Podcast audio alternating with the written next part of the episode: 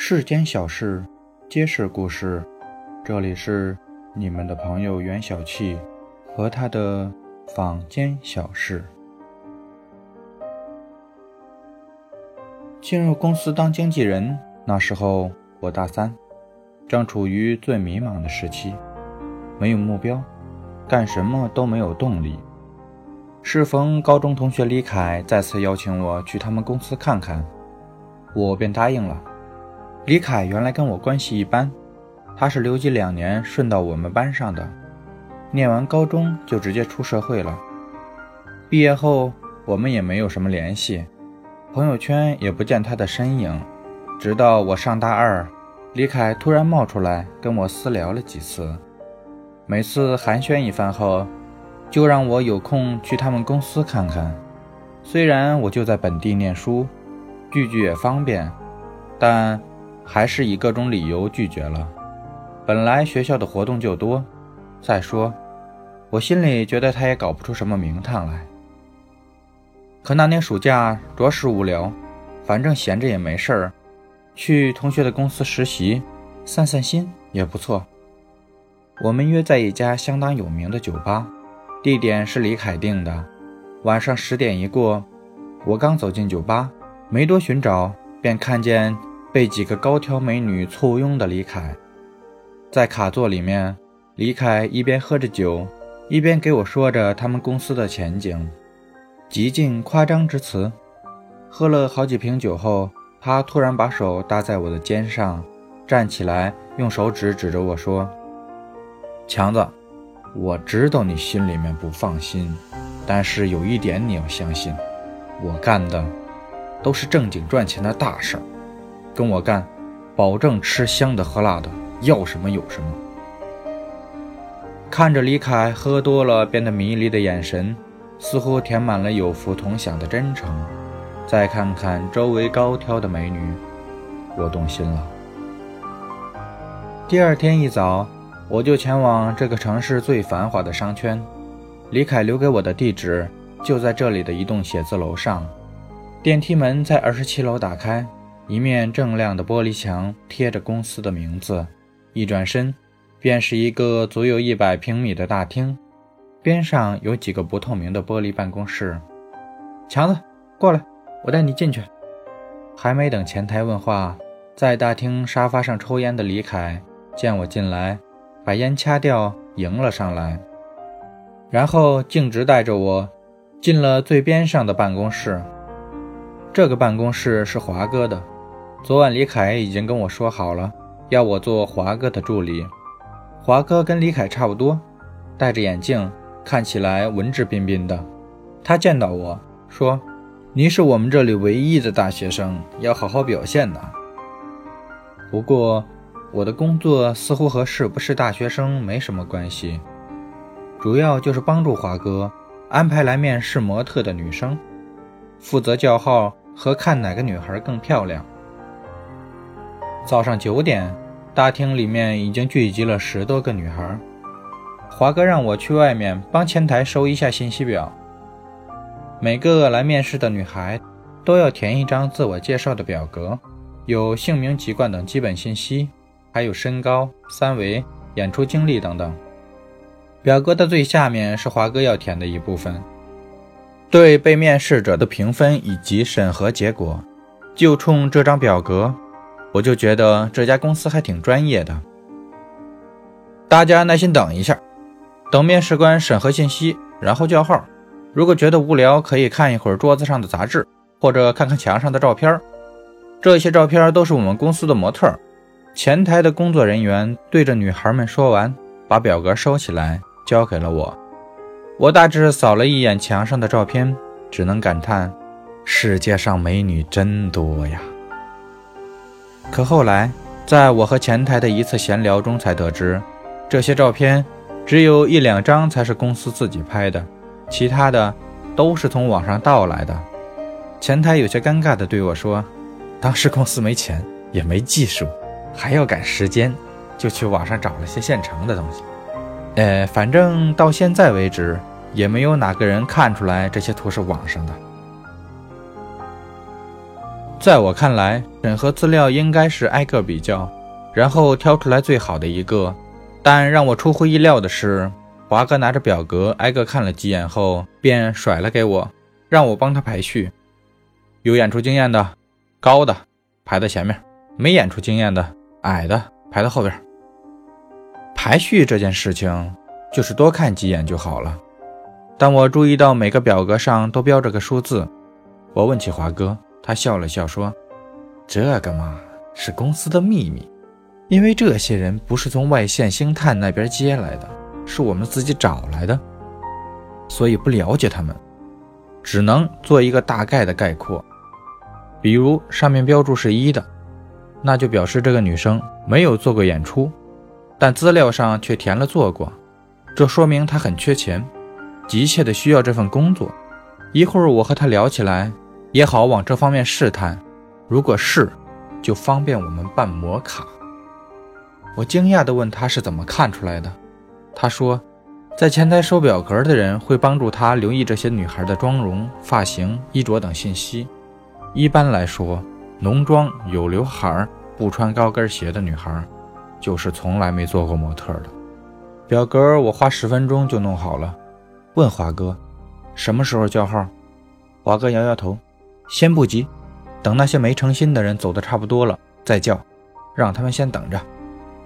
在那天面试结束的时候，我才知道，那些没有耐心走了的人，才是运气好的人。一号面试者长得漂亮，有演出经历，他规规矩矩地站在华哥面前做着自我介绍。等他说完之后，华哥拿起资料盯着女孩。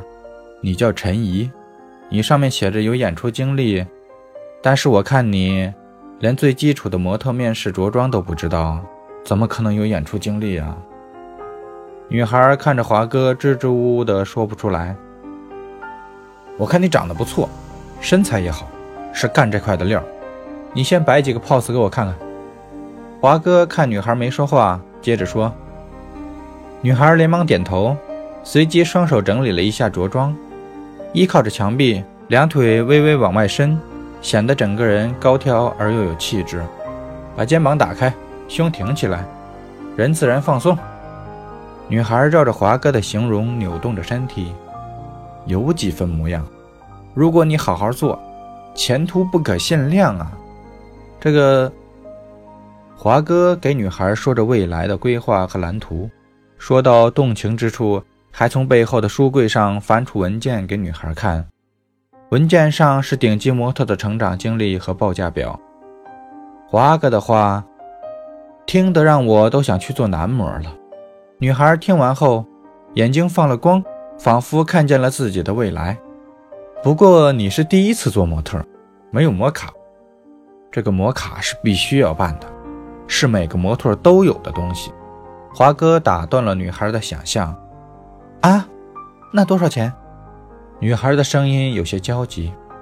看你了，便宜的几百，贵的成千上万。这摩卡关系到你能不能被其他公司挑中，所以马虎不得啊。特别是你这种有本钱的女孩，万一因为摩卡不好，第一轮就被 pass 了，岂不是很可惜？华哥努力地牵动着她的情绪，看样子女孩已经完全被华哥牵着走了。甚至我觉得，现在就算让他办一张上万的摩卡，他也会咬咬牙借钱办了。我没那么多钱，我只有一千五。女孩有些沮丧。华哥站起来，走到女孩身边：“你可以先打电话问你朋友或者父母借一下，反正干这个赚钱，很快就能还清的。”女孩点点头。以着急用钱为理由，问父亲要了几百，又问闺蜜借了一点，总算凑齐三千，办了张中价位的摩卡。女孩走后，华哥微微一笑：“就算她借不到钱，我也给她办。”华哥说：“这女孩条件不错，还想办高额摩卡，若实在拿不出钱，就让她先欠着，用以后活动的报酬来偿还。其实这个摩卡……”模特自己就能手工制作，只是来到这里面试的女孩，大多数没接触过这个行业，又着急赚钱。听着华哥把摩卡说的神乎其神，又与能否参加活动直接挂钩，很容易就会在这里办摩卡。我听完心里一紧，表格上的女孩每一个人都没有摩卡。原来华哥表面上是给他们面试，实际上却是在推销摩卡。这些女孩大多数都是未经世事，也容易被说动。一上午，华哥就办了六张卡，平均两人成功一个。华哥，我们骗他们办卡，属于诈骗吧？我有些担心地问。诈什么骗？你不要乱说，我们这这都合法的，签了免责合同的。华哥收拾了今天签下的办卡合同，大大咧咧地说。我听见有免责合同的时候，不安的心情才渐渐平定了下来。其实，有的女孩在办完摩卡的几天后，会反应过来自己被骗了。可他们摩卡的价格达不到立案的标准，公司是不会退钱的。即便达到了立案标准，除非模特要报警，公司才会退还一部分。就这样干到了第五天，华哥把我叫到了他的面前。最近你有没有看上哪个女生啊？华哥的话说的很突然，把我说懵了。我觉得今天面试的女生质量都不错，我准备搞一下。你和我一起，也算是老师带徒弟。华哥说完，打开了手机的相册，递给我看。相册里面装着的都是面试模特的照片，这些照片都是在摄影棚里拍的，各种各样，衣着暴露。这些照片都是他们换衣服时偷拍的，他们不知道。你看上哪个跟我说，我们一起安排了。华哥色眯眯地看着照片，很是兴奋，全然也不是当初斯文模样。按照华哥的说法，这些模特基本上都是着急用钱，只要华哥答应他们介绍好的活动，他们一般都愿意出来面谈。我靠这办法睡了不少姑娘，现在。我直接带着你，你就偷着乐吧。我非常抵触华哥的这种做法，甚至有种冲动想去揭发他，但基于现实，我没有。一来他是我的上司，我不敢；二来事不关己，高高挂起。没过几天，华哥就约了一个叫彤彤的女孩出来面谈。彤彤是前几天经由华哥面试的模特之一。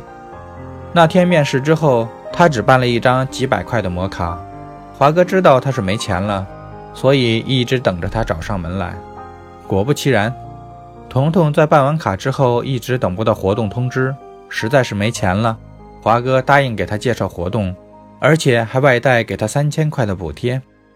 现在的处真是难找。从彤彤那里回来，华哥到烧烤摊上找我们，有点抱怨地说。从华哥的口中得知，彤彤是周边县城来这里打工的，受不了微薄的工资，便想找些其他事情来做。之后在网上看见公司的招聘信息，有什么难找的？这都要看你的渠道。李凯把目光投向我，李凯说：“之前希望我可以加入公司，就是因为我是大学生，对学校很熟悉。”好帮他们在学校里面找高质量的模特。这段时间你也看见了，干我们这一行赚钱很容易，而且想要什么就有什么。本来打算等你跟华哥快活一下再给你说的，结果你不愿意，我就明着跟你说了。现在的模特，第一次的价格五位数，外国模特可以到六位。你们学校应该有不少外国人吧？见我为难。李凯拍拍我说：“你不要有什么心理压力，你只需要按照我们的要求在学校里面找人，剩下的我们来操作。我们这边交界一个，你拿三千。”我不言语。李凯也看出了我的踟蹰，说让我再考虑考虑，毕竟这离着开学还早。他让我这段时间也不要闲着，多学习学习。于是我去了另一个直接面试活动模特的地方。